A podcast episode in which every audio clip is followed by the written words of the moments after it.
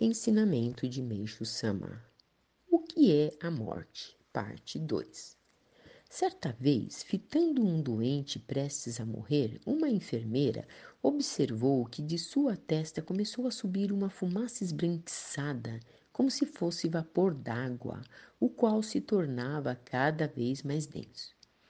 A princípio, tal fumaça tomou o formato de uma elipse no espaço, mas gradualmente foi adquirindo a forma de um corpo humano. Por fim, assumiu as mesmas características físicas da pessoa.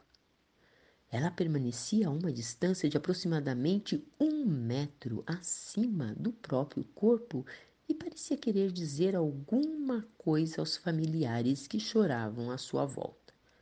Logo, porém, flutuando, desapareceu silenciosamente pela janela. Em geral, o espírito se desprende do corpo por três locais determinados: pela testa, pela região abdominal ou pelos pés. No caso de morte por explosão, instantaneamente ele se espalha em todas as direções na forma de inúmeros corpúsculos, mas torna a se reunir de maneira centrípeta, reassumindo o formato humano não diferindo nem um pouco da morte por doença. Quando os espíritos se deslocam por vontade própria para determinado local, tomam a forma esférica. Este é o fogo fato a que as pessoas comumente se referem. Com relação à enfermeira de quem falamos, trata-se de uma capacidade excepcional de enxergar o espírito Existem criaturas que já nascem com essa capacidade e outras que a adquirem através do treino constante.